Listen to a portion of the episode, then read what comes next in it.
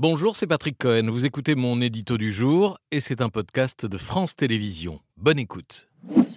Patrick, expliquez-nous comment les crèches privées ont pris leur essor en France. Bah, c'est pas vieux, 20 ans seulement. Auparavant, il n'y avait que des crèches euh, non lucratives, soit municipales, soit associatives, mais qui étaient très loin de répondre à la demande. 10 places pour 100 enfants, répète le ministre de la Famille de l'époque. Philippe Douste-Blazy, une demande sur deux en souffrance, d'où l'idée euh, du gouvernement Raffarin de faire appel au privé, de créer un secteur privé avec des aides publiques. Et voilà comment, euh, deux ans après, en mars 2005, le 13h de France 2 découvre le phénomène. Ça a la couleur d'une crèche publique, le prix d'une crèche publique et pourtant c'est une crèche privée. Pas assez de place en crèche avait noté le gouvernement, d'où cette idée de subventionner des entreprises dans ce secteur. C'est viable, mais clairement, c'est extrêmement difficile et ça demande des investissements très lourds pour commencer.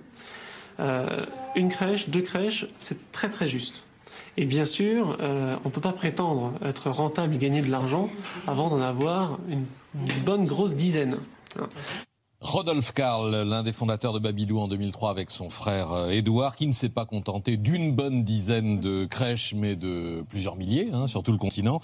Babylou, devenu en 15 ans le leader européen des crèches d'entreprise et de collectivités, et l'un des quatre grands du secteur. Vous avez cité euh, les trois autres tout à l'heure, Babette, les petits chaperons rouges, la Maison Bleue, People and Baby. Mais l'ouverture au privé ne suffit pas. Non, en 2010, sept ans après, donc, et toujours pour compenser le, le manque de place, le gouvernement veut autoriser le surbooking avec des enfants en surnombre et moins euh, de personnel diplômé au, sein de la structure. La ministre de la Famille s'appelle alors Nadine Morano. Cette crèche est agréée pour 60 enfants. Avec le nouveau décret qui assouplit les règles d'accueil, elle pourrait désormais en accueillir 72. Autre point de discorde, la proportion d'auxiliaires de puriculture ou d'éducateurs par exemple. Ces personnels les plus qualifiés au sein des crèches passent de 50 à 40% Moi, mon objectif, c'est de satisfaire les familles. Et euh, lorsque vous me parlez d'abaissement de qualification, je trouve que c'est scandaleux euh, d'aller nier les compétences de personnels qui ont un BEP, CAP petite enfance plus trois ans d'expérience et, et, dire que ce sont des, des personnels qui sont sous-qualifiés. La compétence des personnels, c'est un des, une ouais. des questions que, que, vous soulevez dans votre livre aujourd'hui. On l'a dit, le secteur privé détient euh, environ un quart du marché. Est-ce qu'on peut à coup sûr lier les dysfonctionnements constatés au secteur privé? Non, le rapport de l'IGAS publié en mars dernier faisait le constat de la grande diversité des, des situations, mmh. tout en évoquant des stratégies économiques préjudiciables à la qualité d'accueil, avec un indice les frais de personnel ont baissé de 2% dans les crèches d'entreprises privées entre 2012 et 2021, 2% euh, en moins.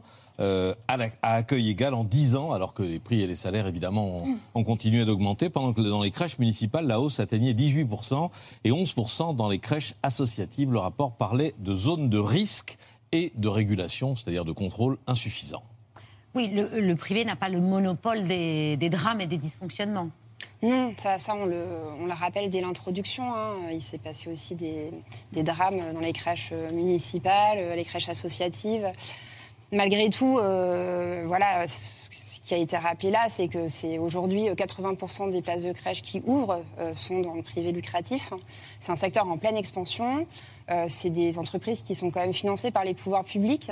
Ouais. Euh, et Qui ne leur demandent pas assez de comptes, quoi. Bah, oui, chaque ouverture de crèche est subventionnée toujours aujourd'hui. C'est ça. En fait, il y a des subventions d'investissement. De, donc... caisses d'allocation familiale voilà. aussi. Qui vont jusqu'à plusieurs centaines ouais, de milliers d'euros pour une crèche. Mm. Donc c'est très intéressant d'ouvrir. C'est ça.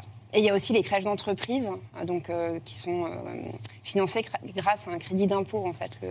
Quand on parle de surbooking, ça c'est une réalité que vous avez constatée. Enfin, on a l'impression qu'on va prendre l'avion, quoi. Mais euh, là, il s'agit d'enfants.